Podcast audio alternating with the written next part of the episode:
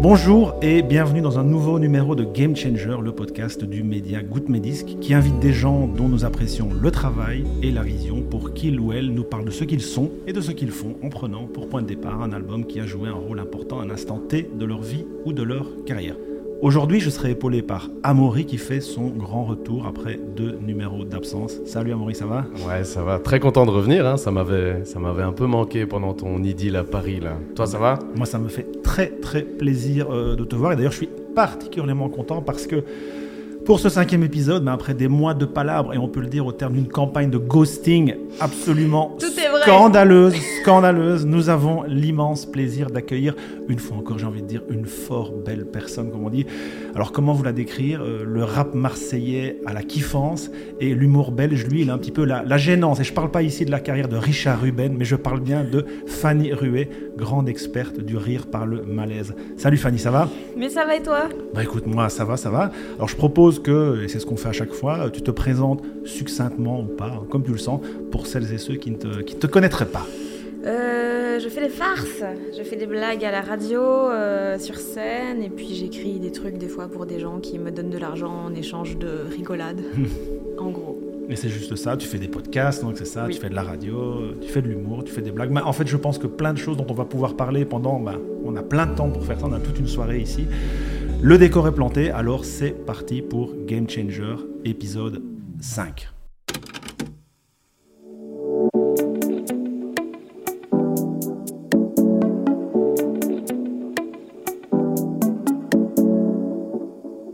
Comme on vous l'expliquait en introduction de ce podcast, nous avons demandé à Fanny de choisir un album qui a beaucoup compté pour elle à un moment clé de sa vie ou de sa carrière. Et le titre de cet album, comme d'habitude, c'est toi, Fanny, qui va avoir l'insigne honneur de nous le dévoiler. Donc sans plus tarder, on t'écoute. C'est le premier album de Lord, Pure Heroine. Exactement, Lord, chanteuse néo-zélandaise, un disque sorti en 2013 qu'Amaury va se faire un plaisir de nous présenter. On t'écoute. Oui, alors pure héroïne, moi je le dis euh, à la, à la franco-belge, on va dire.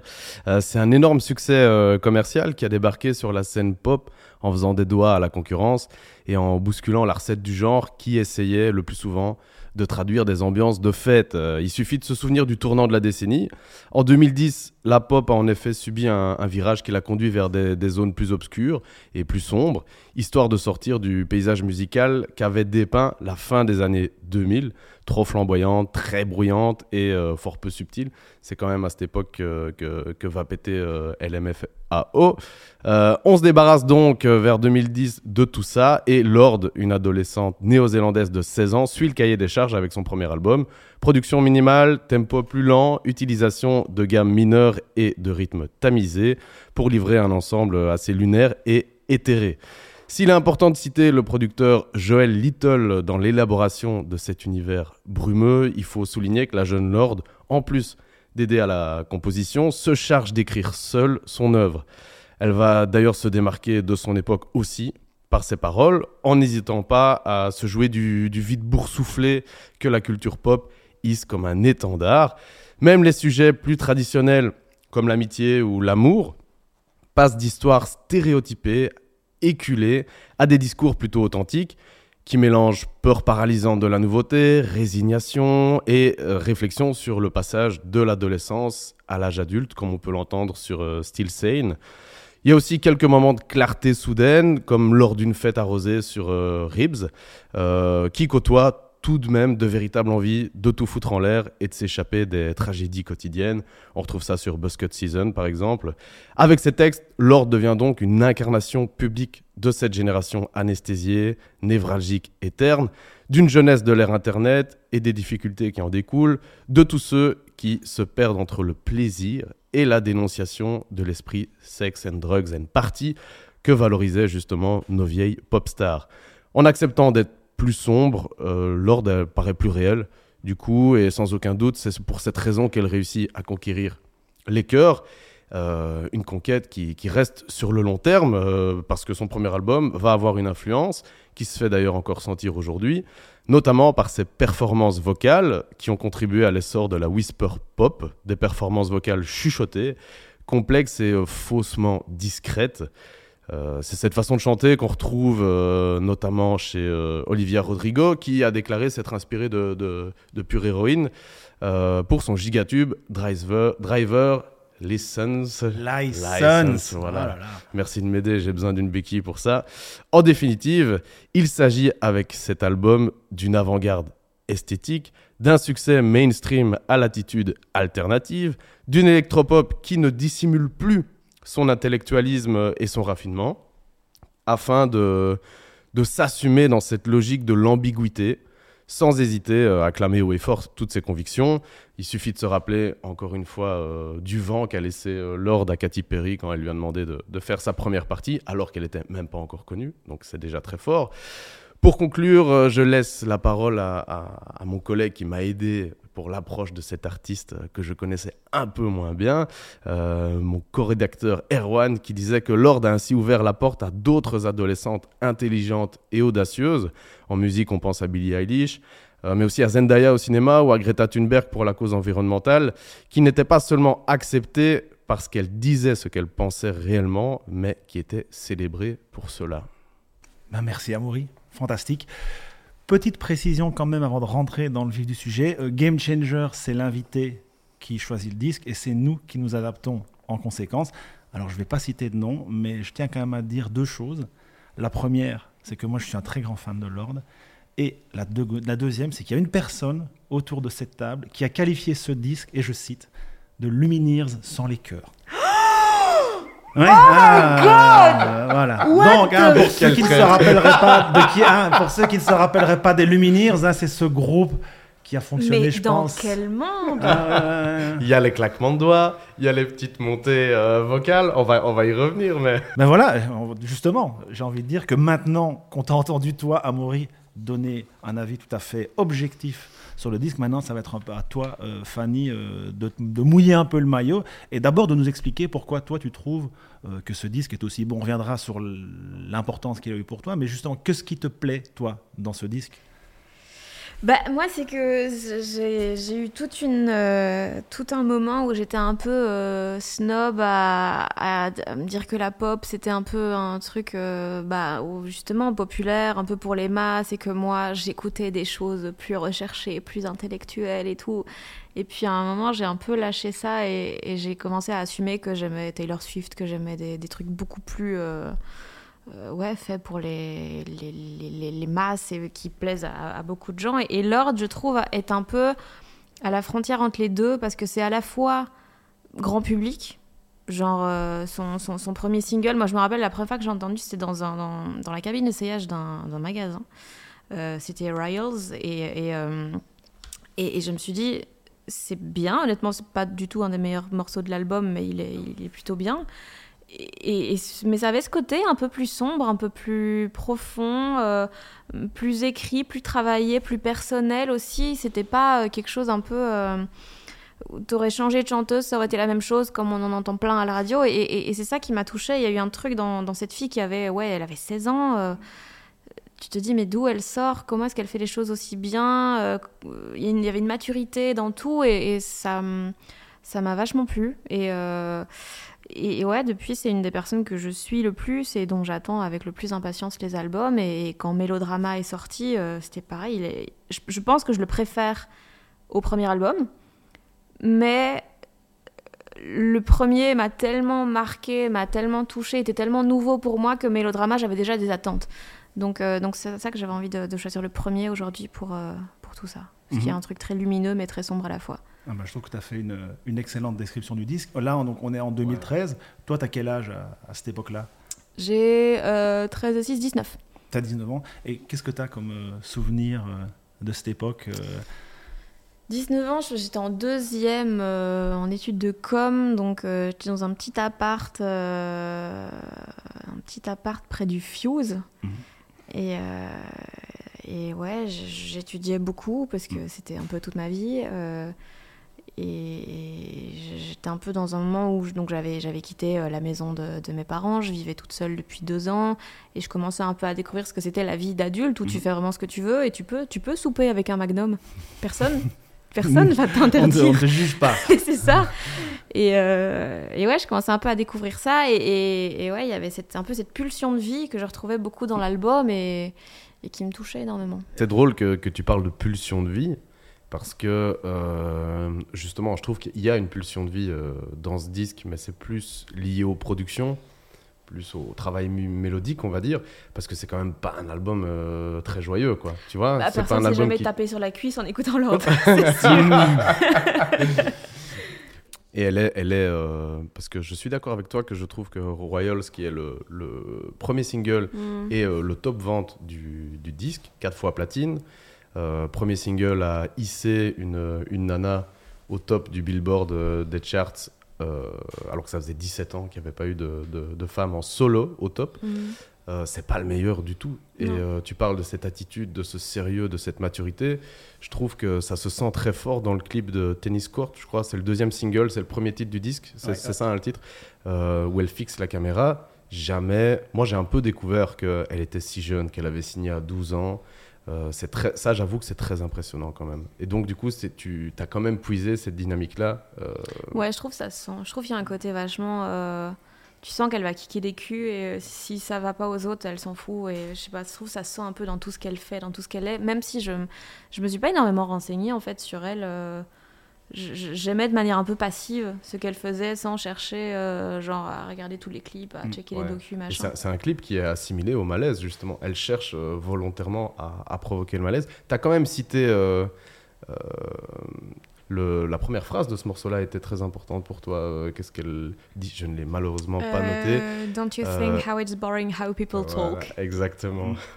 Et vous parlez tous les deux de, de- enfin, vous vous opposez un peu à cette pulsion euh, de vie qui aurait dans, qu'il n'y aurait pas peut-être dans sa musique, qui serait peut-être un peu quand même un peu déprimante, un peu un peu Ah si, pesante. justement, il y en a une. Il y a Ah, un, un truc ouais, justement qui une. émerge de la noirceur et il y a un truc un peu, un peu très vivant. Pour moi, c'est un peu comme euh, Euphoria, tu vois. Mais justement, tu citais Zendaya et en fait, oui, j'avais jamais fait le parallèle, mais totalement, il y a ce truc, tout est très sombre, mais t'as genre quelque chose qui, qui vient par en dessous et qui commence à casser la surface pour remonter. Mhm. Et, et c'est ça que j'aime ouais, bien. Ok, alors j'avais mal compris parce que c'est vrai que moi c'est vraiment ce que j'ai adoré dans le suivant, dans Mélodrama, qui sort euh, vachement longtemps après, qui est sorti lui en 2019, je pense, qui lui laissait encore un peu plus apparaître la lumière. Et moi je l'ai vu sur cette tournée-là Mm. euh, à Anvers, elle est venue jouer. Et justement, on a un peu cette image de fille un peu, un peu déprimante, là, qui regarde la caméra avec son pauvre regard tout triste.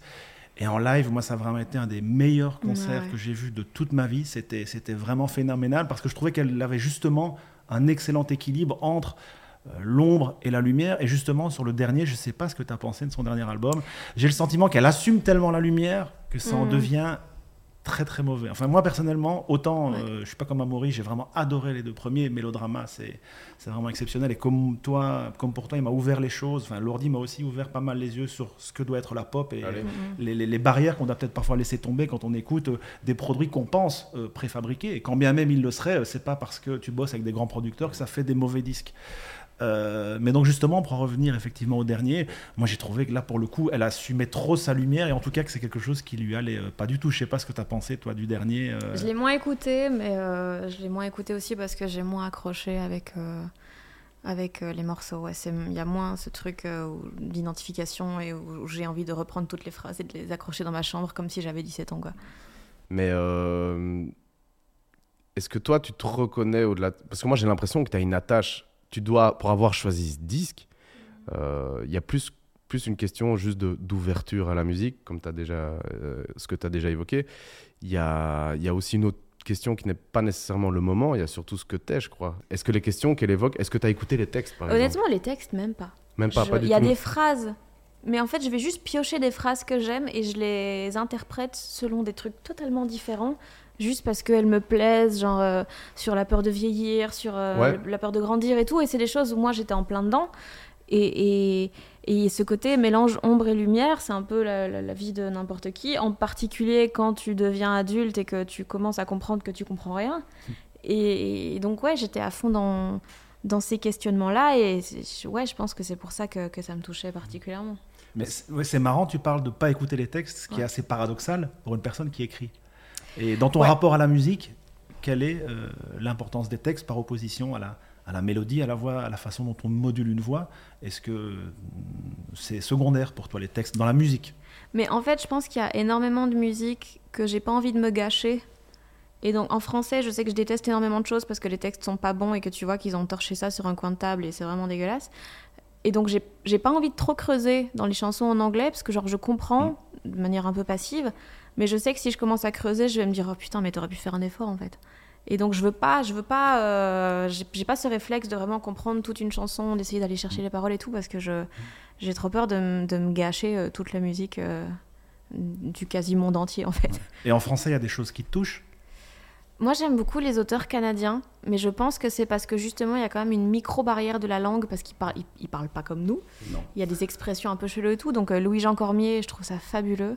Il a une écriture incroyable, il a des métaphores, mais extrêmement belles.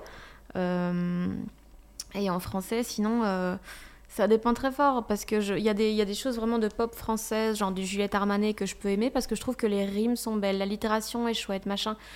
Mais, euh, à côté de ça, il y a des chansons genre le, nouveau Angèle, et j'adore Angèle, je, la- trouve fantastique à énormément d'égards, mais les paroles du dernier album, je trouve ça vraiment trop simpliste. euh, et il y a des fois, tu dis, mais franchement, là, euh, c'est compliqué, quoi. Ouais. Mais donc, t'as pas encore trouvé ta lordi dans la chanson française qui te- qui t'ouvrirait peut-être tout un pan de cette musique euh, à laquelle tu es encore Hmm, un peu hermétique euh, Mais t'as quand même pas cité énormément. Je, je- je reste euh, attaché à ça parce que euh, je repense à ton, post- à ton podcast euh, Quiz Tax. on, va, Mm. on va encore en reparler, mais euh, il- tu parles pas énormément de pop. Bon, voilà, c'est pas le but du, du podcast non plus. Mais tu nous dis Elle m'a ouvert, donc on est en 2013, tu l'écoutes euh, à, à peu près à ce moment-là. Elle m'a ouvert un horizon pop. Et euh, moi, sur Quistax, je vois Sub Pop par exemple, mais c'est pas de la Ouais, pop, ouais. tu vois ce que je veux dire Ouais, ouais. Que. Est-ce que tu que- sens l'affiliation sur tes écoutes maintenant? Maintenant, ouais, j'écoute euh, quasiment plus que des trucs hyper. euh, j'écoute déjà, je découvre jamais de trucs. Honnêtement, là, j'écoute que les mêmes choses en boucle. Soit des vieux trucs que j'aimais bien, soit euh, je découvre un truc et je l'écoute pendant trois semaines à fond et puis euh, j'oublie. Euh, et ou bien un peu de un peu de genre je mets du Frank Ocean genre la playlist Spotify This is Frank Ocean et, euh, et j'écoute ça pendant trois jours de suite et puis voilà mais euh, mais ça m'a pris beaucoup de temps avant d'accepter vraiment que j'aimais la pop et que et que je n'étais pas euh, l'élite tu vois hyper snob euh, de- qui n'aime que des trucs euh, qui peut expliquer euh, par A plus B pourquoi à tel refrain il y a tel truc, machin, tu vois. Et, euh, mais ça m'a pris du temps, mais c'est vrai que pendant longtemps, et, et maintenant moins, mais pendant vraiment des années, j'ai écouté quasiment, enfin beaucoup, beaucoup de, de folk et de trucs très, très tristes. Et du Gillian Baker, et du Phoebe Bridgers, et du Lucy Dacus. Donc quand elles ont fait euh, Boy Genius, j'étais comme « Oh my God Euh, Et ouais, beaucoup de trucs assez tristes, quoi. Et donc, à cette, à cette période là où tu es en train de d'avoir un monde qui s'ouvre devant toi Mhm. grâce à une gamine de 16 ans qui vient de l'autre bout du monde, c'est aussi à cette époque-là que tu te décides. Tu viens de résumer MSN. C'est à cette époque-là que tu te décides à créer euh, la vague parallèle? Parce que bah peut-être qu'il y a peut-être que parmi les gens qui nous écoutent, il y a pas mal de gens qui ne savent pas que tu as créé euh, ce média, toi et Arthur euh, Desplechin, Desplechin, ouais. voilà exactement, qui est encore à la tête ou qui est encore Non, en fait, il y a euh, plus, je il y a sais- plus si quelqu'un arrive à le contacter, Ah, il a dit. il est peut-être mort depuis trois ans, j'en sais rien, Ah, mais euh, on l'embrasse. on l'embrasse, on lui fait des bisous. et Ouais. Il te recontactera s'il nous écoute. Euh, et donc c'est à ce moment-là justement que tu te dis, je vais me lancer dans le monde merveilleux euh, de la presse culturelle sur Internet. Enfin, c'est quoi à ce moment-là? Est-ce que c'est un coup de tête, c'est juste un truc euh, pour passer le temps, ou c'est un projet euh, et derrière lequel il y a une certaine envie de, de- enfin peut-être une volonté d'en faire un, un embryon de carrière Ouais, si quand même, parce qu'au début, moi, je suis arrivée à l'IEX en en sachant pas trop ce que je voulais faire, mais ce que je savais, c'était que il y avait des gens dans le monde, leur métier, c'est d'aller voir des concerts et d'en parler. Et je me dis, mais pardon, On a tous rêvé de ça. mais qu'est-ce qu'est-ce qui se passe? Qu'est-ce que c'est? Et, et donc, je, suis allée à l'IEX en, en- en voulant un petit peu faire ça. Et donc, j'ai commencé à écrire un peu pour des blogs et tout. Puis, quand le blog où j'écrivais a fermé, c'est pas ma faute, ok? Euh, je me suis dit, je vais, en, je vais en créer un, comme ça vraiment je fais ce que je veux et tout. On l'a fait ça avec Arthur, on a un peu recruté des gens et c'était cool. Et, et j'ai découvert ce que j'aimais bien là-dedans, ce que j'aimais pas là-dedans. Et puis euh, j'ai fait ça, je pense, 4, 5, 6 ans. Et puis j'ai réalisé que ce que j'aimais pas était supérieur à ce que j'aimais. Donc là j'ai arrêté et maintenant l'équ- l'équipe continue euh, Mm. à faire ça euh, mieux que moi. Ils font ça très bien, effectivement. C'est ceux qui connaîtraient pas, on leur conseille vraiment d'aller d'aller lire La Vague Parallèle. Alors, tu parles justement de, de choses qui t'ont peut-être emmerdé euh, Mm. dans La Vague Parallèle. corrige-moi si je me trompe, mais j'ai un peu l'impression que rapidement, dans la vague parallèle, l'écriture euh, t'as un peu emmerdé. En tout cas, sur le site, il y a beaucoup de papiers qui te sont attribués. Ouais. Je trouve principalement des actualités. Par contre, j'ai trouvé euh, très peu euh, de chroniques ou de papiers un peu plus consistants. Par contre, dès qu'il fallait l'ouvrir euh, devant un micro ou montrer ta tête devant une caméra, je sens qu'il y avait déjà, déjà tout de suite eu plus de, plus de motivation. Donc l'écriture pour l'écriture, c'est quelque chose qui à cette époque-là t'emmerdait, ce qui serait paradoxal vu que tu en as fait ton métier. Ouais, mais ouais, il y a un côté trop, euh, un côté trop, trop sérieux dans l'écriture, je trouve. Parce que j'arrivais pas à la fois à, me lâcher totalement, à dire, à parler de manière euh, très, euh, très familière. Ça, j'y arrivais pas parce que je trouvais qu'il y avait une rigueur à avoir. Mais à côté de ça, cette rigueur m'emmerdait. Et donc, j'arrivais pas à trouver un juste milieu. Et donc, en effet, en plus, vu que moi, je voulais faire tourner le site, je voulais qu'on ait des chiffres un peu cool pour développer et machin, bah, fallait que je relaie quand même des actus qui allaient faire cliquer les gens. Et donc, je faisais plein d'articles, mais qui étaient pas ouf. Euh, principe d'internet. et, euh, et donc en effet, sur la fin, j'écrivais quasiment plus de choses. Je faisais encore des interviews parce que ça j'aime beaucoup, mais, Mhm. mais des, vraiment des, des chroniques, euh, j'en faisais quasiment plus parce que ça, me- ça me saoulait en fait. Et comment le goût de l'écriture t'est revenu finalement? Parce que c'est de l'écriture qui est parlée déjà, donc c'est Mhm. assez différent. Et puis parce que là, j'ai pas de posture à tenir. Tandis Mhm. que quand, quand t'écris un. Je sais pas, là j'avais l'impression que je devais être toujours un peu. Ça devait être un peu binaire, tu devais aimer ou pas aimer, tu devais machin. Et moi ça, m'emmerdait. Puis j'arrivais pas. à- Je devais me concentrer 4000 ans pour trouver le bon mot, alors qu'en fait sur scène, tu Mm. dis juste le premier que t'as parce que t'as pas le temps de réfléchir. Donc t'y vas et. ouais, il y a ce côté euh, intuitif qui manquait, je trouve, et que moi j'arrivais pas à, avoir dans l'écriture. Et et qui est toujours un peu compliqué. Aujourd'hui, même quand je dois écrire des descriptions de trucs ou machin pour mon taf, ça me saoule. Mhm. Mais euh, de ouf, quoi. Ouais. Et ça, ça, ça- justement, on a un peu le sentiment que tu étais dans cette balance un peu euh, permanente, continue entre euh, le journalisme, peut-être déjà aller vers, enfin, le journalisme musical et aller, aller euh, peut-être euh, euh, vers, euh, vers d'autres choses. Mais il y avait quoi? Il y avait aussi une peur de l'inconnu parce que tu commençais déjà à te projeter dans autre chose que la presse musicale à cette époque-là? Non, pas du tout. À ce moment-là, euh, je commençais à. Donc, j'avais commencé. Enfin, j'ai fait mon master en relations publiques. Là, je me disais, ok, je vais bosser dans la musique parce que j'aime bien ça, parce que c'est le seul milieu que je connais, en fait. Et donc, j'avais quand même créé pas mal de liens en allant à des concerts, en allant à des, à des trucs de, de court-circuit ou ce genre de choses. Donc, je connaissais pas mal de gens. Euh, C'est un milieu que tu aimais bien? Ouais, c'est un milieu que j'aimais bien. Et puis j'allais vraiment à trois concerts par semaine, quoi. Ce qui aujourd'hui me déprime. Parce que sortir de chez moi trois fois sur la semaine, que- quelle horreur. Mais, euh, mais euh, non, à ce moment-là, je pensais que ça allait être ça ma vie. Et, et- et j'essayais, euh, ouais, à ma petite échelle, de mettre des choses en avant que j'aimais bien, de machin. Et puis tu as des gens qui te suivent. Et puis c'est un, ça, ça- c'est un peu un engrenage comme ça. Sauf qu'à un moment, j'ai réalisé que oui, il y avait eu un engrenage, mais j'aimais pas ni la Mhm. finalité, ni le processus. Donc c'est qu'il faut faire autre chose en fait. Et t'as été attaché presse aussi euh, Ouais. d'artistes, euh, etc. Ouais, ouais, ouais. C'est drôle parce que tu... tu- Le choix de ton disque m'étonne pas parce que je trouve que tu as, beaucoup d'ambiguïté, euh, beaucoup de contradictions. Enfin, on en a tous, euh, Mhm. d'accord, mais euh, euh, il y en a encore une ici c'est que quand tu étais attaché presse, tu dis que tu détestes, détestes la relation publique, Mm. aller vers les gens, etc. Et ici, tu viens de dire que ce que tu préférais faire, c'était les interviews. Alors Ouais. que c'est quand même un boulot dingue de d'effort sur soi d'aller vers quelqu'un, un artiste. Ouais, mais c'est une relation où c'est seul à seul. T'as pas de. Tu dois pas le convaincre. Tu dois juste être ça. curieux. Tandis que les relations publiques, aller sucer des journalistes pour Mm. qu'ils parlent d'un truc en lequel tu crois même pas tellement, mais c'est juste que c'est le label qui travaille avec machin. Tu fais oh Mm. putain, non, hein. Je sais, je sais déjà pas convaincre des gens pour les trucs en lesquels je crois. Donc, donc non. Est-ce que, est que du coup c'est un peu une désillusion euh, C'est beaucoup de lien avec ce disque, euh, le disque que tu as choisi parce qu'elle est aussi pleine d'ambiguïté, c'est un beau disque pour ça aussi. Une désillusion sur le secteur musical qui est finalement euh, pas si, si beau euh, quand, quand on voit tous les acteurs qui gravitent autour, qui est un peu très cadré quoi. Il n'y a pas autant de liberté, euh, le, ta fuite de ce milieu-là. Ouais, Mais en fait, moi, il y a un, un peu un truc qui m'a vraiment m'a déprimé et qui a fait que j'ai arrêté de manière assez abrupte, euh, où vraiment j'ai tout claqué du jour au lendemain et je me suis je suis plus capable en fait, je, juste j'arrête. Et, et j'ai passé six mois chez moi, renfermée, à pas savoir ce que j'allais faire de ma vie. Et vraiment, en fait, je pense que ce qui m'a vraiment dégoûté, c'est le nombre d'efforts qu'il faut faire pour un résultat minime. Ouais. Et ça, mais ça m'a épuisé au bout d'un moment. Et euh, Tu résumes bien ce podcast. Merci. Non, mais c'est vrai, quand, quand, quand tu es un petit média, tu fais Ouais. plein d'efforts pour qu'au final, tu aies 120 vues sur ton article.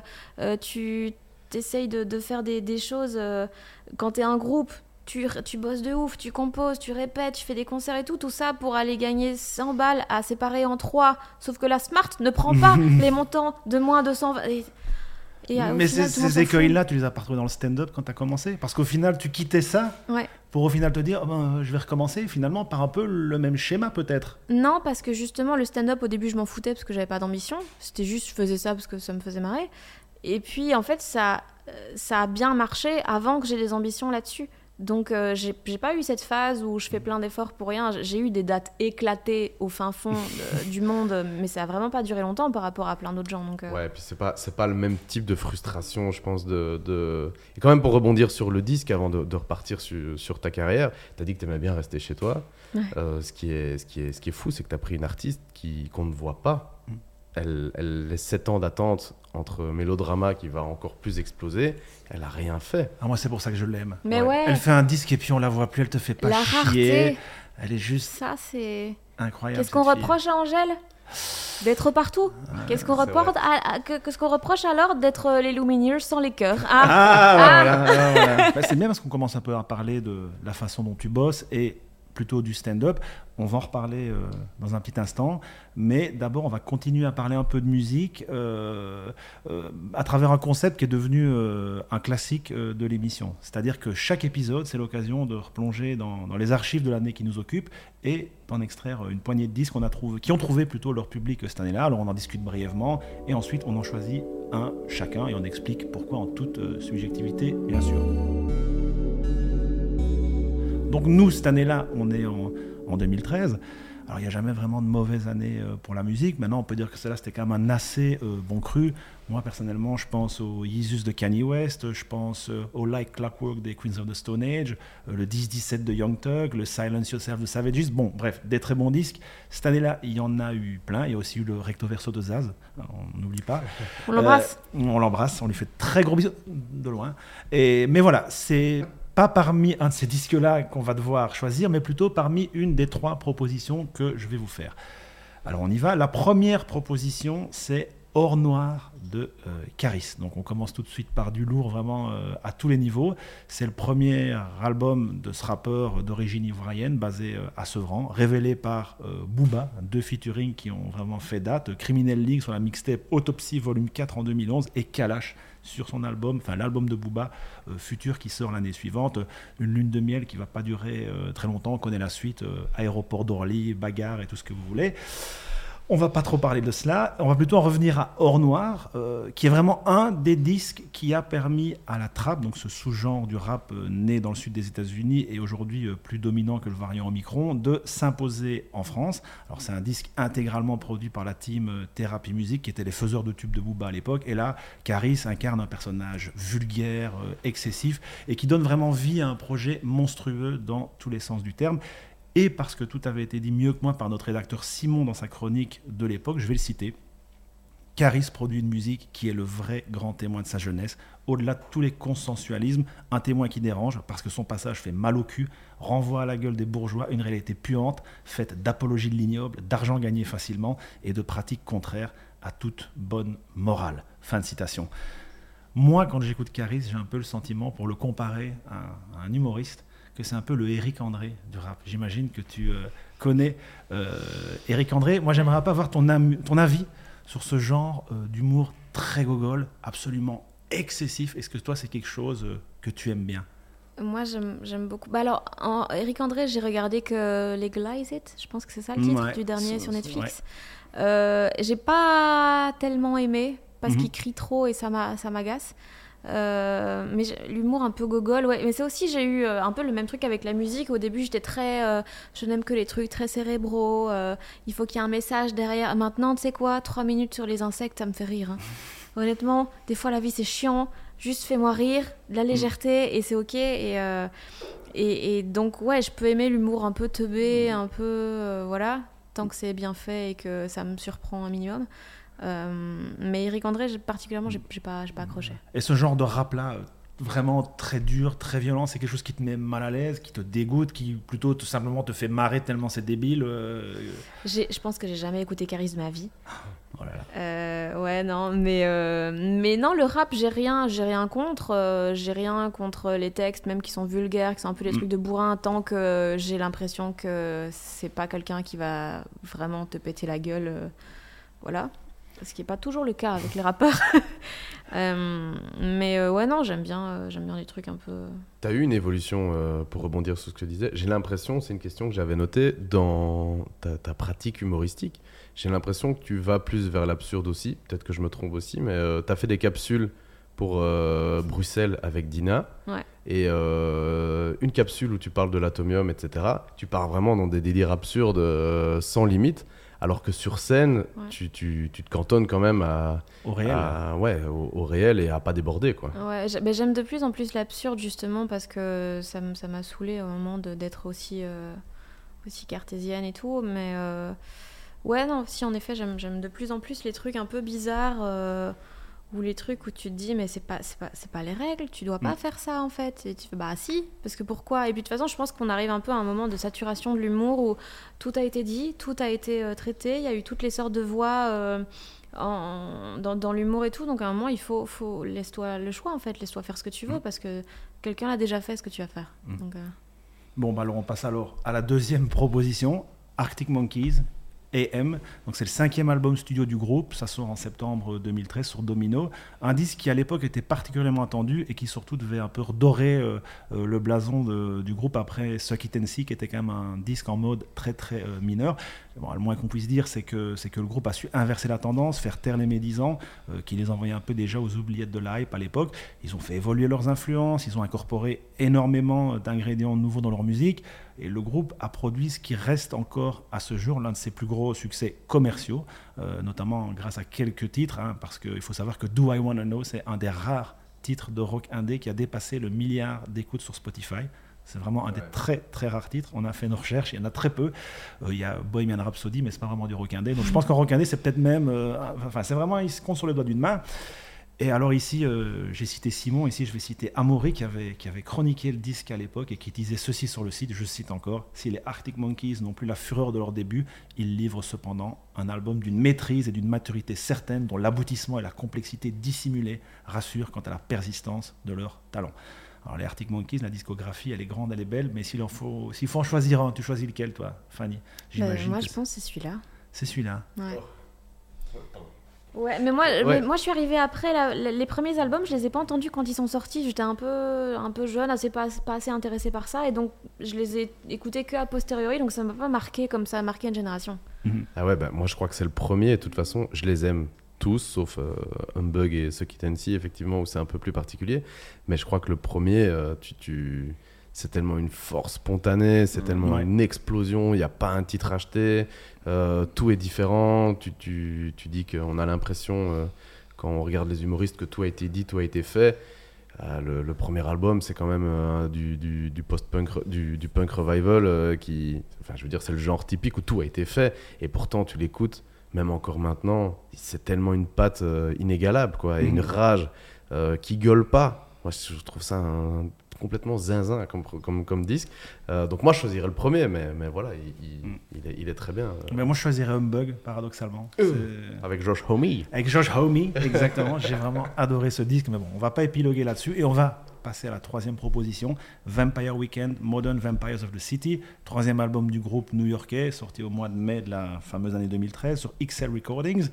Comme sur les deux premiers disques, Vampire Weekend mélange pop, indie rock, post-punk, mais laisse pour la première fois tomber les petites touches afro qui euh, coloraient leur musique et en avait fait franchement une des propositions les plus fraîches de la fin des années 2010.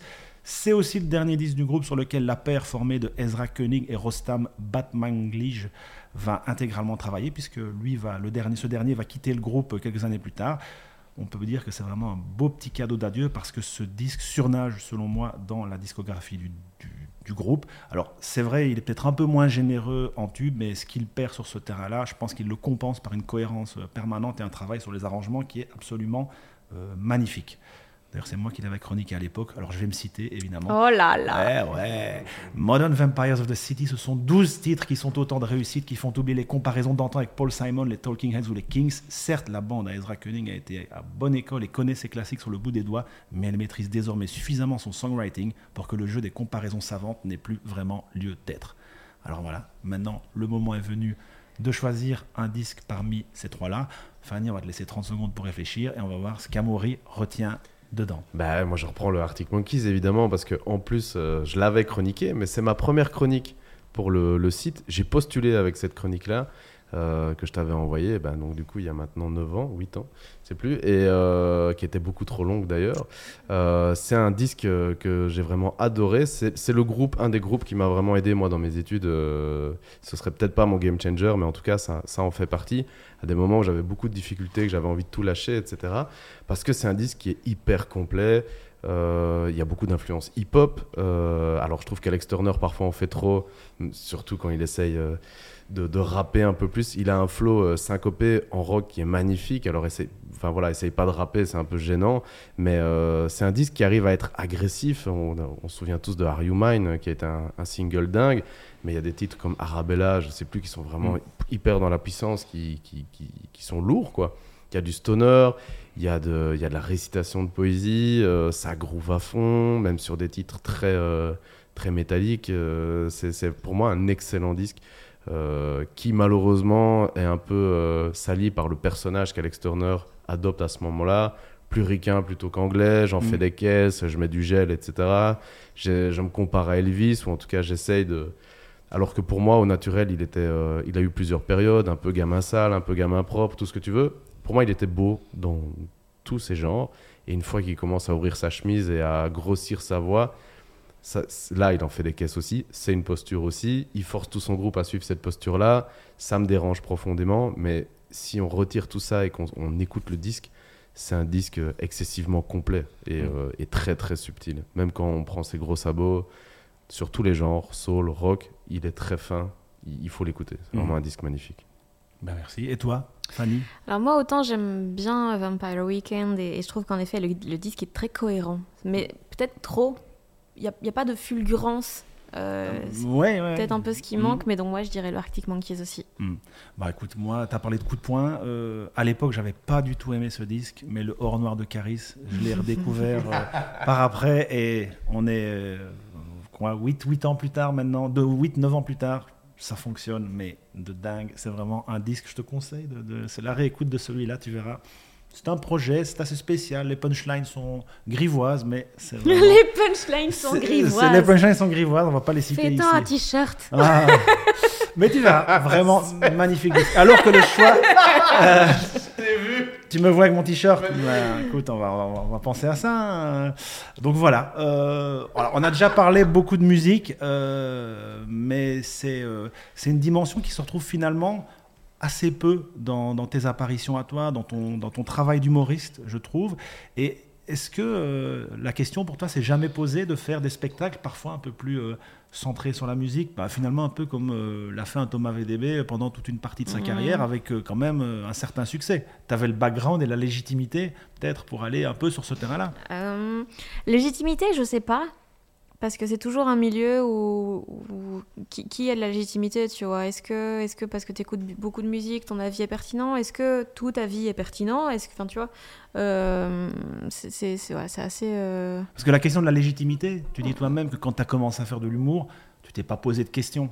Donc tu avais peut-être cet avantage, cette fraîcheur de dire mais qu'est-ce que j'en ai à branler de la légitimité à partir du moment où moi je fais ça pour déconner au Ouais, début. mais c'est différent parce que la musique, tu as un avis sur le travail d'autres gens, tandis que le stand-up, je faisais que des trucs à moi. Donc même si c'était nul, tant pis. Enfin, tu vois, je m'en fous, ça me voilà. Mais euh, quand tu parles d'autres gens, t'as intérêt à être un peu correct, t'as Mhm. intérêt à pas être quand même un fils de chien et à avoir des, des avis, euh, à connaître des choses. Donc euh, là, tu peux avoir tort. Mhm. Tandis qu'en stand-up, tu, tu parles de toi, personne peut te dire non, là c'est faux. Bah, je, parle de ma vie, j'ai jamais tort. Et je pense que ça, ça me rassure parce que t'as pas besoin de légitimité, ça tu te la crées toi-même et voilà. Donc euh, je pense que ça, ça me faisait, ouais, ça, ça me fait un peu peur. Et puis en effet, j'aime j'aime beaucoup les, un peu plus les spectacles musicaux. En fait, genre Bob Burnham, Mhm. Oh là là là là, ce mec. Bah, tu parlais de choses qui se, f- d'un humour qui se renouvelle pas dernièrement. Lui, pour le coup, on peut dire que Ah, mais lui, c'est machine. il a fait hein. la proposition euh, la plus, la plus dingue. Ouais. euh, son son, son, son stand-up de confinement. Je sais pas si tu l'as vu, toi. Amaury. Pas du tout, moi là, j'ai C'est un point truc à d'interrogation. voir. C'est voilà, c'est phénoménal. Il mélange musique, Ah ouais. stand-up, tout seul dans, Dans je un pense, atelier une derrière chambre chez lui, d'amis euh, ou un atelier. euh, C'est une heure quart ou une heure et demie avec des morceaux qui, pour le coup, sont tous incroyables mélodiquement en termes de production. Il était tout seul chez lui. Ça, voilà, c'est clair que pour le coup, un mec qui renouvelle quand même un peu le stand-up, lui, pour le, lui, on peut dire que c'est quelque chose. ouais. Mais en termes de stand-up, euh, moi j'étais, ça m'a étonné aussi parce que je t'attendais sur ce secteur-là. Parce que renouveler, ok, d'accord, mais il y a quand même pas beaucoup de mecs qui font des blagues sur le secteur. Moi, à part Thomas VDB, honnêtement, j'en connais aucun. Qui, qui... Ah non, mais ça, mais je, je me suis jamais dit, tiens, ça, ça pourrait renouveler quoi que ce soit, mais euh, c'est juste que je, je, je sais pas, en fait, moi, tout ce que j'écris me vient de manière assez, euh, assez viscérale, assez vraiment euh, intuitive. Et là, sur la musique, je me suis jamais dit. euh, Ça vient quoi. Ça, non, j'ai Et, j'ai l'impression que tu as évacué totalement la musique de ta vie. euh, Mhm. Ouais. Parce que Quistax, c'est fini. Mhm. Enfin, Ouais, oui, j'ai arrêté encore- très vite C'est encore disponible, mais euh, Ouais, voilà, tu, tu Mais ne j'ai relances pas arrêté quand l'épisode. j'ai commencé l'autre podcast. Des gens qui doutent, Mhm. je arrête-moi, mais euh, parce que je connais pas tout le monde évidemment et j'ai pas pu tout écouter. Mais il n'y a pas de, il y a pas de musiciens dans des gens qui doutent. Il y en a 4, 5, trucs du style. Il y en a, ouais, il y en a 4 ou 5. Allez, ouais. Il y a, parce qu'il y a, alors c'est nouveau, je crois. Il y a aussi des écrivains. Ouais. Y a Ouais. aussi Tu des. parles de porter un regard sur le travail de quelqu'un. Ouais. Un écrivain, euh, finalement, se, se déballe autant que le Voilà. fait un Oui, musicien. mais je donne pas d'avis sur ce qu'il fait. Je, je, je lui pose des questions. Tu vois, à aucun moment. Enfin, si, dans l'intro, je dis quand même j'ai aimé parce que telle raison. Mais le fait de, de parler de choses euh, sans que la personne soit là, c'est bizarre. Tu vois, je préfère qu'on soit dans l'échange et que les gens, qu'ils aiment ou qu'ils aiment pas, ils se disent ok, telle personne est comme ça, elle réagit comme ça. euh, et ça fasse euh, un peu leur avis sur la personne plutôt que sur son travail, quoi. Mais donc, t'as pas envie de te mouiller, aller, euh, hormis de te moquer des titouans dans cette fameuse capsule, Ouais. euh, non, te, te moquer plus de gens peut-être plus visibles, c'est quelque chose que tu n'aimes pas ou que tu n'as pas envie de faire ou tu te dis, ouais, attends, Fanny, euh, Alors, pour ça, plus tard. Ça, c'est plus, c'est pas une question d'avoir peur ou quoi, même si je suis une grosse trouillarde dans les Mm. gens sur qui je tape en humour, mais là, c'est plus une question de taper sur des musiciens. Ben, on va taper sur Zaz, on va taper tout Mm. le temps sur les mêmes personnes, et franchement, ça me saoule en fait. C'est bon, on a compris, euh, vous aimez pas, vous aimez pas, bah, peut-être il y a des gens qui trouvent ça super, et c'est trop bien que des gens s'enjaillent sur de la musique, et, euh, et voilà, donc ça, ça m'intéresse pas, euh, c'est comme les blagues sur Zemmour ou sur les Kardashians, tu vois, c'est bon, ça a déjà été fait. Et tandis que si tu fais, moi dans mon spectacle, j'ai une blague sur Nickelback, où je dis que je, je savais pas que les ballerines c'était ringard, je savais pas que les ballerines tout le monde détestait ça et que c'était le nickelback des chaussures. et je la fais une fois sur deux. Et de façon dont les gens comprennent pas. ben, en fait, je- quand je sens que le public c'est un peu plus un truc où Ouais. il pourrait connaître et tout, je la fais. Euh, Mais sinon, ouais, en effet, quand, quand, quand je la dis sur scène, il y a peut-être quatre personnes qui rigolent. Parce qu'il faut avoir la rêve que les ballerines, c'est critiqué. Il faut avoir la rêve que Nickelback, euh, les gens euh, bâchent ça depuis des années et que c'est vraiment le groupe sur lequel tout le monde tape. Mhm. Et, et donc, ouais, c'est pas, pas, un, un- pas un- truc de niche. Ça marcherait Mhm. peut-être sur Internet, mais sur scène, pas tellement, quoi. Et tu te, lan- tu te lances quand même dans, dans, dans un type d'humour qui est excessivement pratiqué aussi. Mhm. Euh, parce qu'on a, on a posé les questions de légitimité, mais euh, j'ai l'impression que l'humour noir, euh, qui est quand même pas, qui est majoritaire dans ton style, qui, est- qui, qui n'est pas que ça, mais qui est quand même majoritaire, c'est le, le genre par excellence en France où on est jugé, où on est, on est analysé. Première chose, on est toujours comparé dans ce type-là, je, je crois. Et euh, deuxième chose, pour moi, c'est un genre facile aussi, entre guillemets. C'est à la fois très facile et euh, très compliqué. C'est que faire une vanne sur les handicapés, tout le monde le fait Ouais. dans- au café du coin et ça fait rire vite des gens. Ouais, ouais, Première parce qu'en chose. fait, ils rigolent pas parce que c'est drôle, ils rigolent parce que c'est choquant. Et genre, moi, le, le, le- le truc du malaise, Mhm. oh putain, mais j'en peux plus. Ouais. C'est- J'en peux tu plus. parles de cette Exactement. première vidéo. Ouais, euh, ça a fait 15 millions de vues. Et les gens m'en parlent tout le temps, mais ce truc, mais je peux plus le saquer en fait. Tu viens de me flinguer mon jeu parce qu'il y a, Ah une, non, vanne- non, il y a mais une c'est- vanne sur Zaz. Ça, s'appelle le malaise. non, non, mais. mais voilà, mais c'est juste que le jouer, tu vois, et ça me saoule que les gens aiment bien Non, ça parce que je j'essaye de faire des trucs qui sont plus recherchés, qui sont moins faciles, et les gens reviennent toujours à ça, donc c'est frustrant Ouais. quoi. Donc aujourd'hui, tu mets un point d'honneur à t'inscrire un peu en opposition de cette première vidéo-là. Ouais. Pas en opposition, parce que je, je suis. C'est un choix un conscient peu dans ton écriture Ouais, c'est de ça que j'allais dire, surtout pas retomber dans le malaise. Putain, Fanny, c'est bon, euh, on Non, ça je le fais quand même parce que c'est un truc que j'aime bien, ce truc un peu en décalage où tu dis des choses euh, bizarres parce que tu sais pas comment réagir pour de vrai parce que t'es pas à l'aise avec les gens. Euh, ça, ça revient souvent, mais le fait de, de choquer pour choquer, pff, ça, ça me saoule, tu vois. C'est Mm. y a- c'est facile, c'est. Non, c'est- non, ça, me- ça m'énerve. Mais du coup, est-ce que euh, tu touches là un une, une des contradictions que je, je trouvais, c'est que Mhm. tu dis un peu que tu en as marre, mais que pour moi, tout ton, ton humour est construit, même par la suite, sur euh, la question du malaise. Peut-être Ouais. pas sur le, cette capsule-là, sur ce sketch-là, mais quand tu fais les, le, le- les pubs, les promos pour euh, les soins palliatifs, etc., tu fais quand même ce type d'humour. Alors maintenant, est-ce que c'est parce que c'est une commande, une commande, ouais. que les gens Mhm. te connaissent comme ça et que eux te rangent là-dedans Voilà. Mm. Euh, mais à côté, quand je reviens sur ce podcast avec, euh, avec Kian, tu... il a posé une question que je voulais te poser. Et je me dis, tiens, c'est fou. Il, il parle de cette chape qui pèse sur euh, des gens qui doutent. Tu... Qu'on te perçoit comme quelqu'un de très sombre, même en dehors du, du- du spectacle, même en dehors de l'écriture.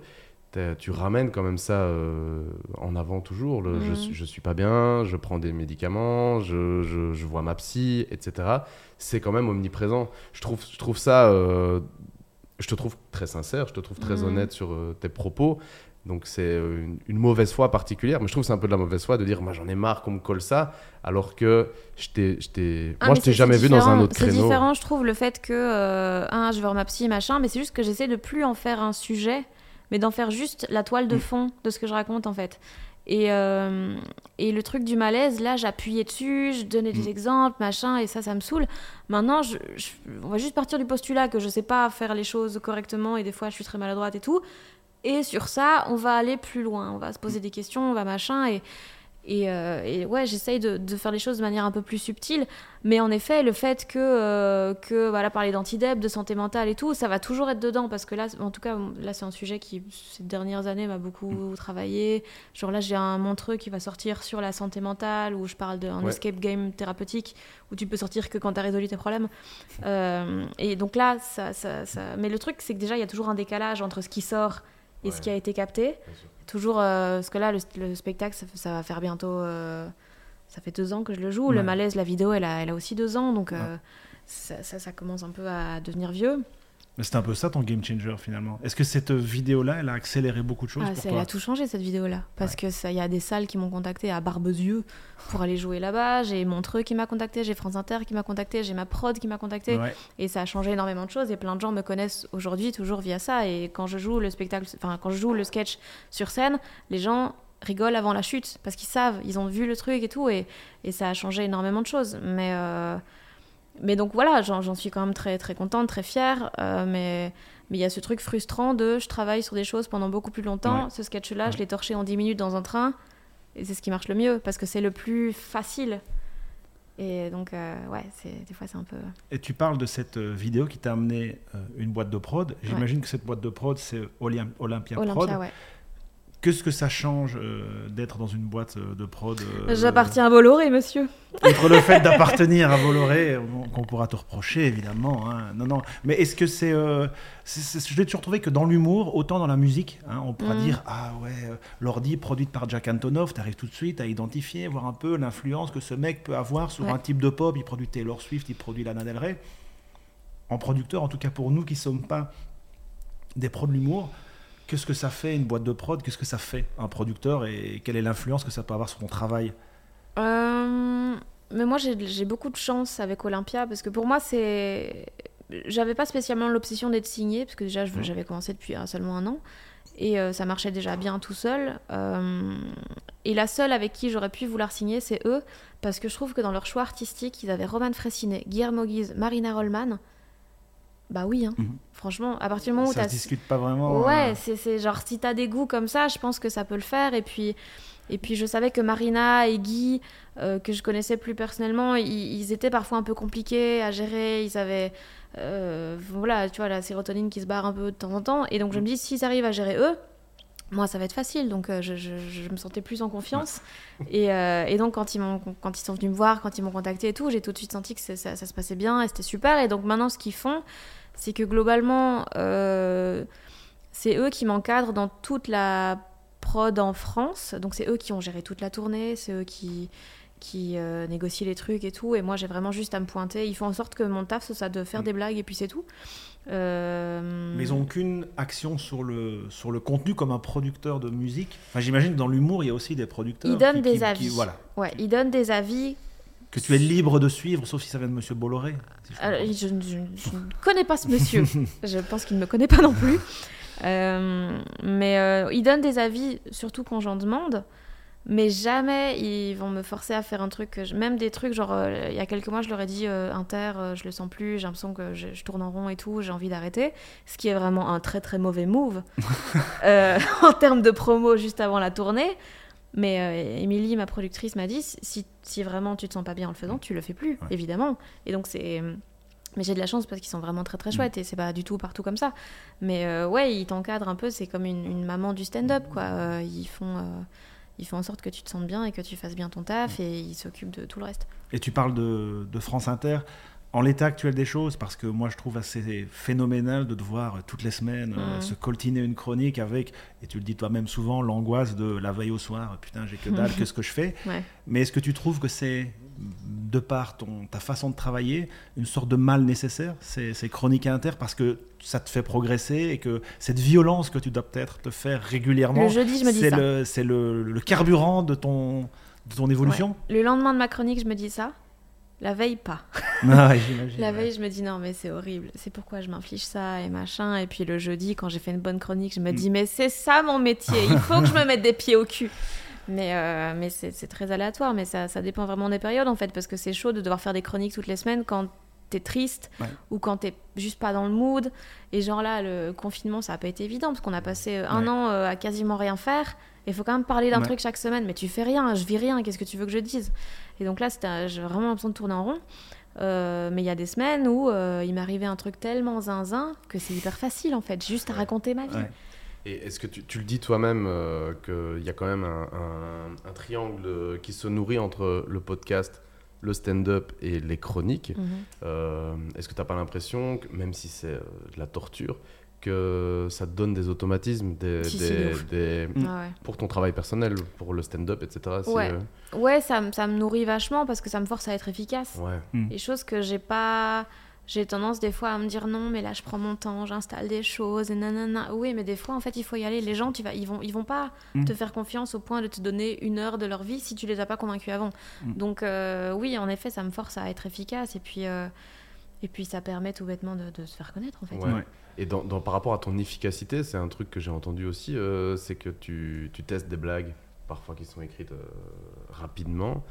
Euh, ça, est-ce que c'est plus une attitude ou c'est vraiment juste euh, l'urgence?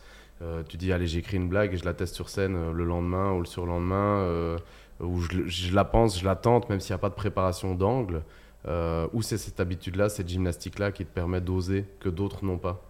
Euh, Peut-être que ça me permet davantage. En fait, il y a le fait que j'ai pas de pression, tu vois. Ouais. Moi, a une blague qui marche pas, je m'en fous. Les gens, ils sont quand même venus me voir en Mhm. spectacle. Je sais que le spectacle, maintenant, il est solide. Et donc, euh, ça va, tu vois, j'ai pas de pression. Je... Quand je fais. euh, oui, des fois en chronique, c'est un peu plus risqué parce que si ça prend pas, ben, peut-être ça va te plomber la chronique, en fait. Mais, euh, mais non, j'ai pas trop de pression. Maintenant, en général, quand je teste du nouveau matos, c'est dans des cadres assez précis. C'est en même. général tous les étés. Je prends tous les samedis au. Kings of Comedy Mhm. Club et là je dis c'est 30 minutes de nouvelles blagues. Ouais. Peut-être ça va être à chier, on sait pas. Mais c'est 11 balles pour deux artistes. Franchement, ça va, tu vois, t'as pas perdu euh, de ouf.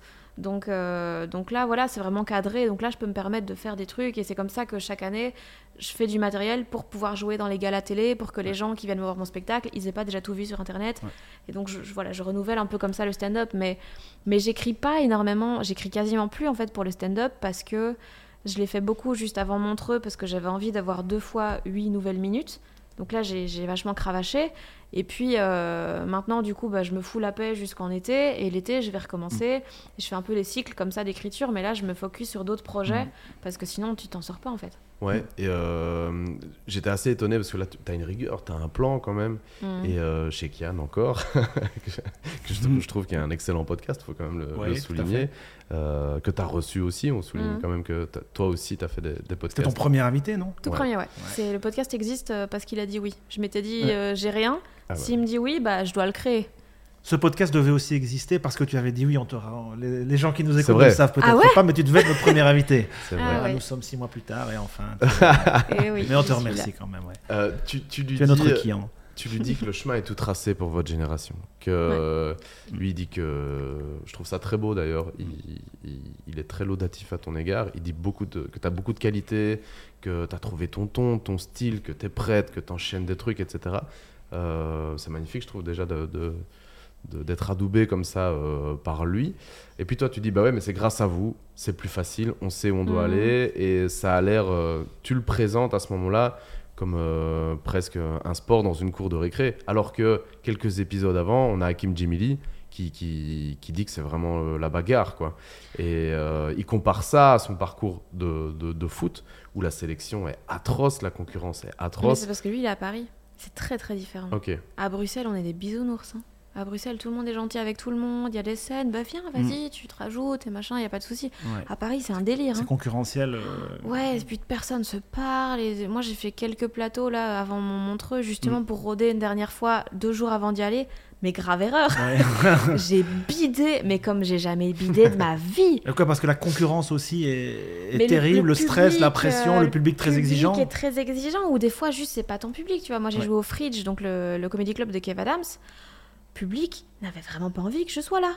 je devais faire 8 minutes, j'en ai fait 3. Au bout d'un moment, j'ai dit vrai. écoutez, les gars, visiblement, ni vous ni moi, on a envie d'être là, je vais y aller. C'est vrai. Ouais, ouais. ouais, ouais, c'était horrible. Et il y a ça, puis il y a le fait que dans les loges, vu que les gens ils sont payés au chapeau, Ouais. ce qui est moins souvent le cas en Mhm. Belgique, ils enchaînent 3-4 dates sur la Mhm. même soirée. Et donc ils viennent, ils partent, ils viennent, ils partent, et tu vois jamais personne, et tout, personne se Ça, regarde c'est le modèle à l'américaine aussi. Dans tous les, les, les Oui, oui, comedy oui. clubs à New York, tu fais plusieurs dates par soir, tu vas d'un club à l'autre. Ouais, ouais, ouais, mais en euh, Belgique, nous, on est, on est en mode, sais, c'est une Ouais. soirée what the fun, vas-y, on y va, on passe la soirée, c'est les copains, on boit des bières, c'est trop bien, Mm. machin, on est des bisounours à côté. Mais pourtant, tu as besoin de Paris pour réussir, tu penses?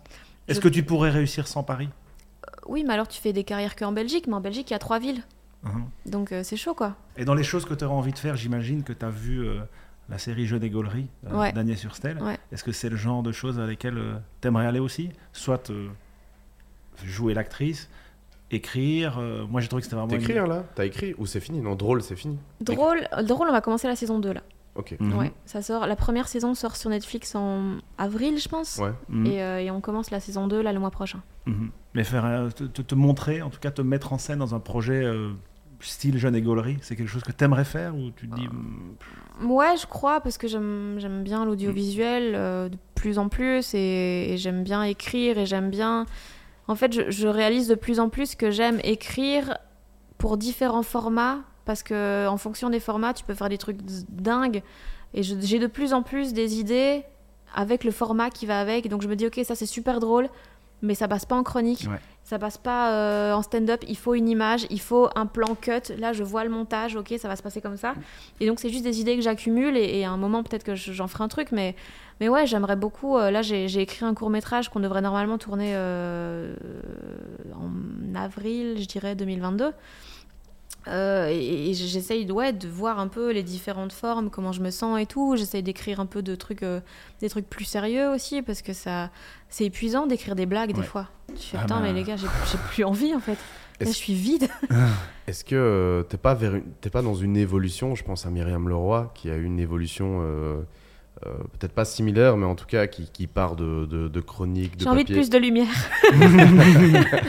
mais ouais, mais pas tellement sur, sur la lumière, mais sur le, le rapport même à l'écriture. Ouais. Où euh, au début, elle est dans des chroniques, dans des, dans des reviews, dans, Mm. dans, dans- dans des blagues. Et maintenant, elle, elle passe vers de la littérature, vers des articles plus longs. Tu, Ouais. tu parles de courts-métrages. Et toi, tu lis dis- énormément, enfin, Ouais, cas, de littérature, c'est quand même Mm. quelque chose qui te passionne. J'ai presque l'impression plus que la musique euh, aujourd'hui. La Ouais, musique, c'est un peu ce que tu as laissé de côté pour te concentrer énormément sur la Mm. littérature. Donc, ouais, c'est une question assez légitime de te dire. euh, Vers, vers quoi euh, vas-tu? Parce que tu dis c'est dur de. Moi, Je me souviens de Myriam qui, qui, qui parle de la douleur qu'elle ressent à écrire Mm, un livre. Certes, elle a écrit des livres qui, qui parlent de choses difficiles par rapport à elle-même, mais même dans le, le fait d'écrire, elle dit que c'est une thérapie douloureuse, que c'est très compliqué, que ça, que, que, que ça, que ça fait mal. Tu viens de dire que écrire des blagues, ça fait mal, et pourtant tu vas vers ça. Je pense même euh, à tes podcasts. Euh, tu, tu- tu- tu laisses tomber les podcasts de musique. Le podcast que tu fais pour la RTBF, Bisexualité, est un, un podcast purement de fond. Enfin, Mhm, ouais. Ou d'ailleurs, tu n'apparais pas en fait. Non. On, on- tu te mets pas en avant, on, t'entend jamais. Non, Euh, non, j'ai juste fait l'intro. Est-ce que tu sens cette évolution? Est-ce qu'elle est voulue? Myriam, elle, elle assume, elle, elle a envie, elle a besoin de produire du culturel, Hmm. du. Je veux pas parler pour elle, mais euh, déjà j'ai utilisé le mot thérapie, c'est pas elle qui l'utilise. Euh, du légitime, quoi. Du. du... Ouais. Mais ouais, ouais, mais déjà j'adore Myriam et, et ça, fait, ça fait des années, euh, je me rappelle quand, quand j'ai appris son existence, je l'avais mise dans ma, dans ma liste Twitter, euh, personne euh, comme qui j'aimerais être. Parce que je l'aime trop et que, et que j'ai bossé avec elle sur Coupé au montage il y a quelques années. C'était un de mes tafs préférés parce que c'est, elle est incroyable et, j'aimais beaucoup ça parce que tu préparais un truc en sachant une émission, en sachant qu'elle allait vraiment être belle, tu vois, vraiment un bel objet. Au final, t'en es vraiment fier et tout. Euh, et, et oui, je pense que je vais un peu suivre le même schéma parce que j'ai commencé par faire de l'animation sur Pure FM. Ouais. Et puis j'ai fait des chroniques un, peu plus culturelles, mais toujours très légères sur Pure FM. Et puis j'ai fait des trucs euh, d'humour. Et puis, enfin, je pense que je vais de plus en plus vers un truc où, où je fais un peu les, les choses. euh, ouais, des choses un peu plus abouties, euh, qui ont un peu plus de sens, parce que j'ai de plus en plus besoin de ça. que- et d'ailleurs, là, j'ai l'impression que, que, que je vais de moins en moins vers ce qui est rapide et immédiat. Et je préférerais mille fois m'enfermer chez moi pendant six mois, si Mm. j'arrivais à avoir de la rigueur, euh, et juste bosser sur un truc et le sortir dans un an et demi en disant voilà, j'ai bossé là-dessus. C'est risqué, parce que c'est évidemment beaucoup plus risqué quand tu passes euh, six mois de ta vie sur un truc.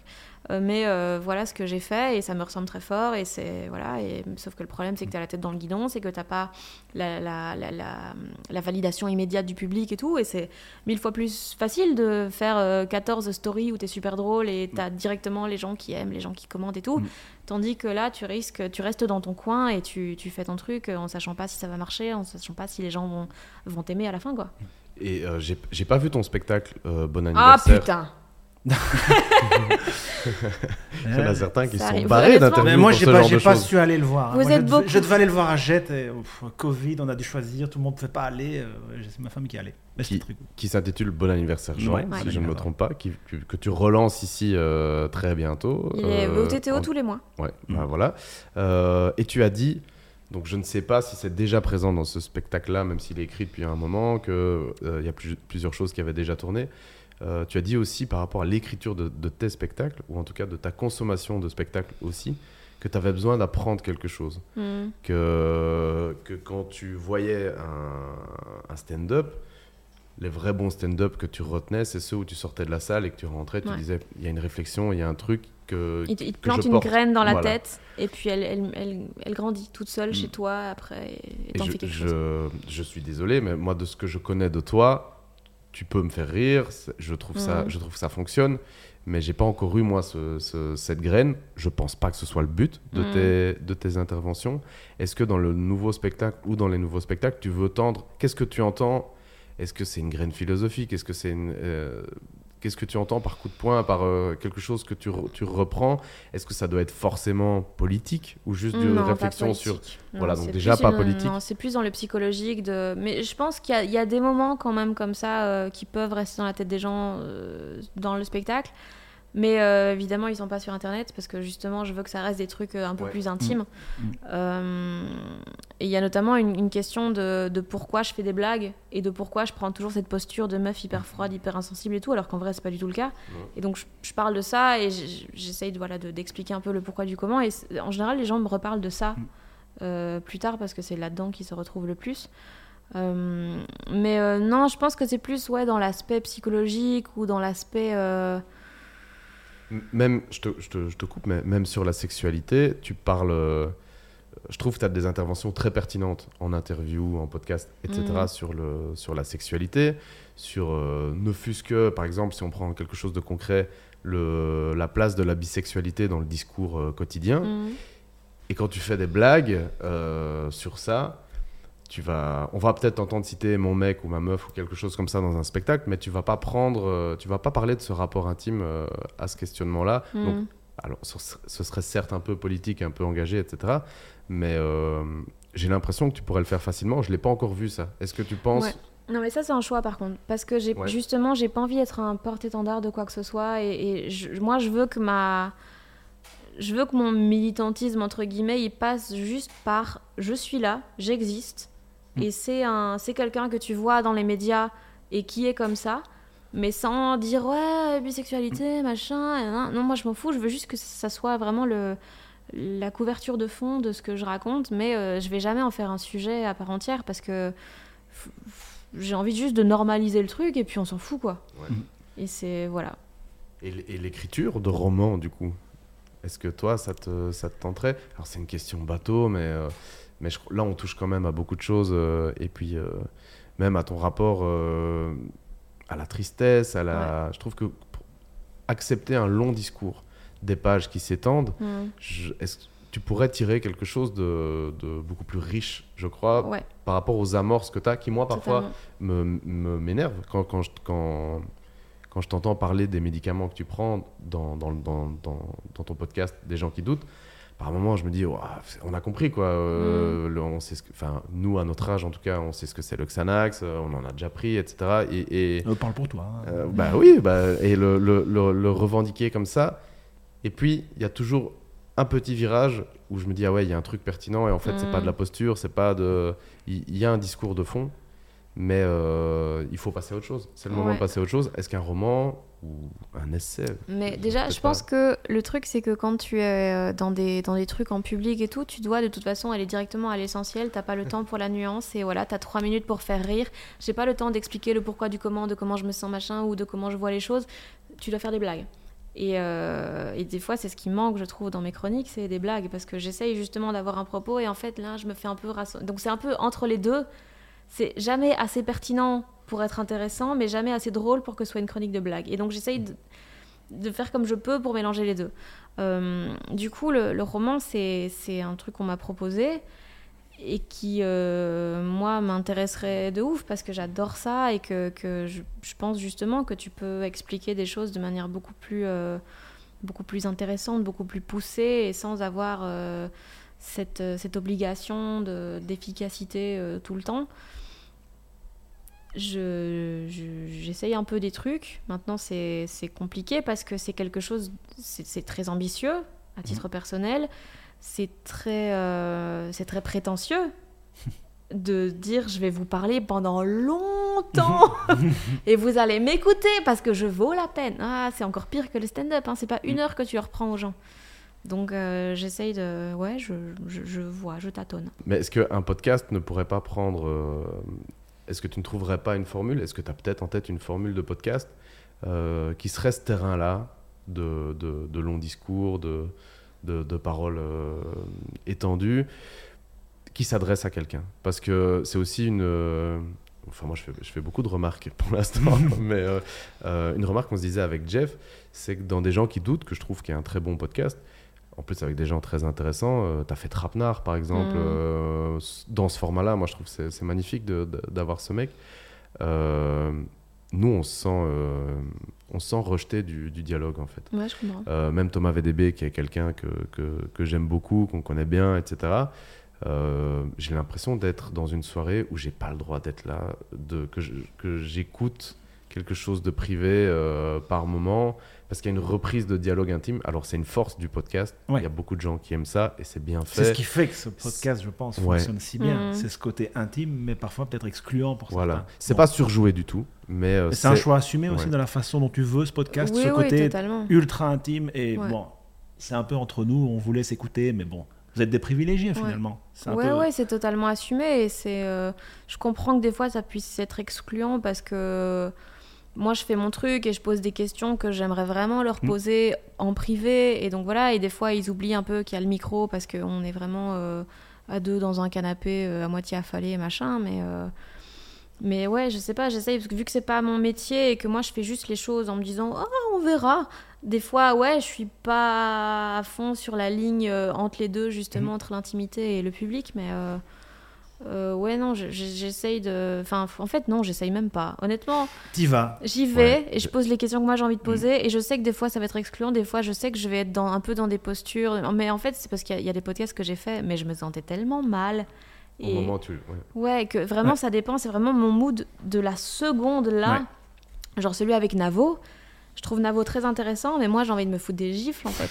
Parce que je suis là, Ah, mais j'ai pas confiance en moi. Oh girl, come on Et c'est insupportable, mais c'est vraiment le reflet de ce que je suis à ce moment-là précisément quoi.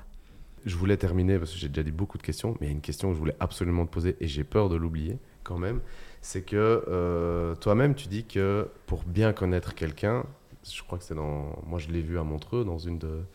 un- de que pour bien connaître quelqu'un, il n'y a Ouais. que deux questions à lui poser. On aurait dû commencer par là. C'est d'abord quelle est la fêlure de l'enfance et la, la catégorie porno préférée?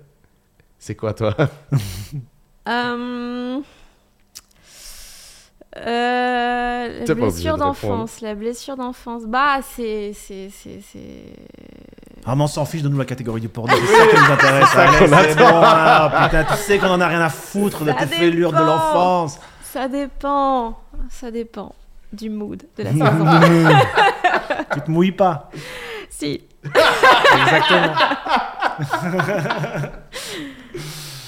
Ah, mais je pense que c'est une magnifique conclusion pleine d'amour et d'humilité euh, qui va nous D'humilité amener. D'humilité Bah, Dixit Fanny, apparemment. qui nous amène lentement mais sûrement vers la fin du podcast et le jeu amoureux que nous a concocté et que tu vas, j'imagine, j'espère même, euh, présenter à Fanny. Alors, on t'écoute. Ah oui, on a, on a pris l'habitude de faire un petit jeu en fin de séquence où euh, on propose des idées, on attend des réponses spontanées de nos invités génies qu'ils sont. Et toi, ce qui te définit le plus, ou en tout cas ce que les gens te collent le plus comme étiquette, c'est ce que j'ai dit, malheureusement, c'est l'étiquette du malaise. Hmm. Alors, euh, je voulais te proposer un petit portrait chinois du, du- du malaise. Selon toi, lié à la musique, évidemment, euh, quelle serait ou quelle a été pour toi euh, une forme de catégorie de la musique? Par exemple, si le malaise était un artiste, tout simplement, pour toi, Kanye West. Kanye West? Ouais. Ah ouais, pour, pour- T'arrives pourquoi? J'arrive pas.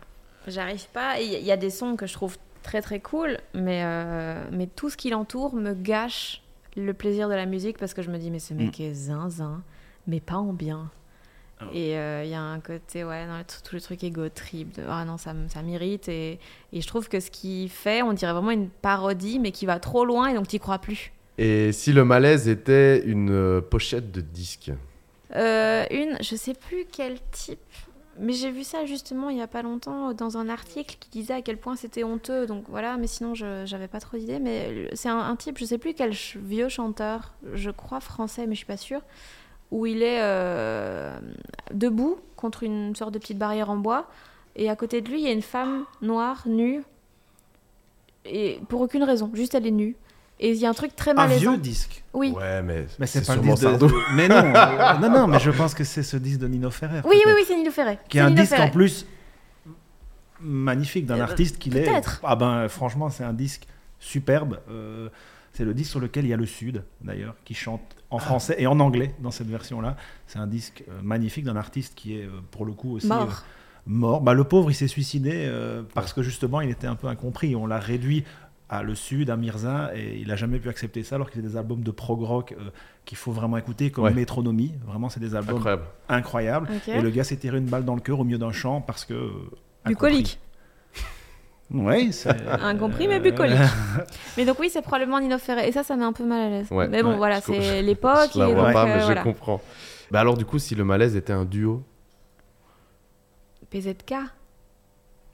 Mais qu'est-ce que c'est? C'est Les quoi filles ça adorent être au top de leur forme. Pour nous autres, nous les hommes, baiser jusqu'aux aurores. C'est quoi ce truc? Quelle année? Quel euh, label euh, alors, quel label, euh, tu Quel te- producteur? C'est c'est un, un groupe de petits genoux euh, 2015. Ah ouais? Genre un peu style Michael Wow. Youn, tu vois? Ok. Ah bah merci. Hein. Et dernière, du coup, si euh, le malaise était un instrument, un truc que tu peux pas entendre.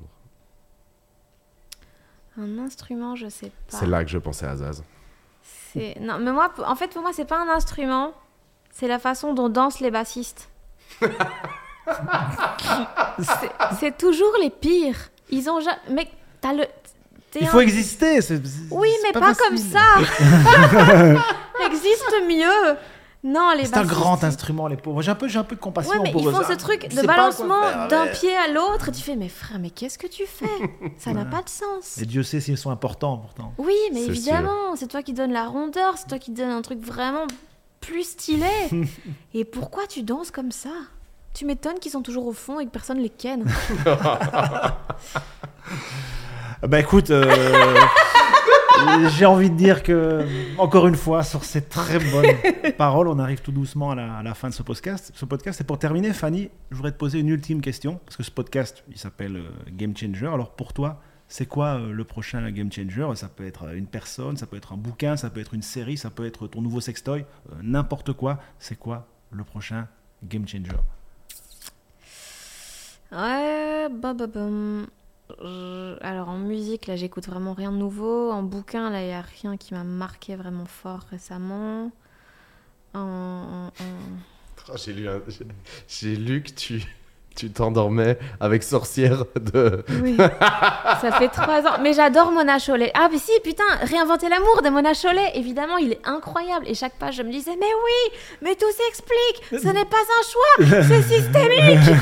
Et incroyable, réinventer l'amour, Mona Chollet. Mais en effet, sorcière, je l'ai acheté en livre audio. Et ça fait trois ans que je m'endors avec et j'ai pas avancé du coup. Et donc, je... c'est sûrement super, hein, mais je ne sais pas. Je ne sais pas, Mona, je ne sais pas. Eh ben écoute, merci, merci pour ce choix et puis bah merci pour ce moment parce que oui, c'est déjà l'heure de prendre congé de, de toi, Fanny. Donc d'abord merci à Amaury avec qui j'ai pris un énorme plaisir à, à préparer, à animer cette émission malgré nos désaccords sur la carrière de Lord. Euh, merci aussi, on ne le cite pas assez, à Nico Gromberg qui va mettre ce podcast en forme. Et il aura du boulot, le pauvre. C'est lui qui fait ici le générique, les virgules, la belle, le beau tapis sonore sur lequel je suis probablement en train de parler maintenant.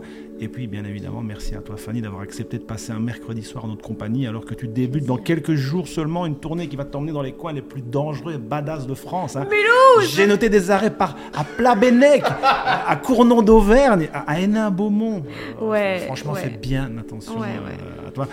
Mais bon, comme il n'est pas exclu que cette tournée ait déjà pris fin quand ce numéro de Game Changer sera publié, on va quand même être vachement cool et surtout parler de la date du 27 janvier 2023, c'est bien ça 27 janvier À Paris, ouais. 2023 au Trianon euh, de Paris. Puis bien sûr, il y a Fanny au TTO, il y a Fanny qui fait euh, des blagues sur Twitter, il y a Fanny qui invente des trucs dans la capsule Imagine, ça parle de ça. Il y a Fanny qui fait des blagues sur France Inter pendant on ne sait pas encore combien de temps. Puis aussi la Fanny qui pose des questions super intelligentes dans son podcast Les gens qui doutent. Je pense qu'on a à peu près couvert Bah toute oui. euh, ton actu. Bah voilà, alors il ne reste plus qu'à vous encourager à nous suivre sur goodmedisc.com, sur tous nos réseaux. Et puis bah, si vous nous avez découvert avec ce numéro de Game Changer, pensez à vous abonner à ce podcast, à nous mettre plein d'étoiles dans les yeux et puis surtout plein d'étoiles sur votre plateforme préférée. Voilà, cette fois, c'est vraiment tout pour aujourd'hui. Ciao Ciao, ouais, merci Fanny.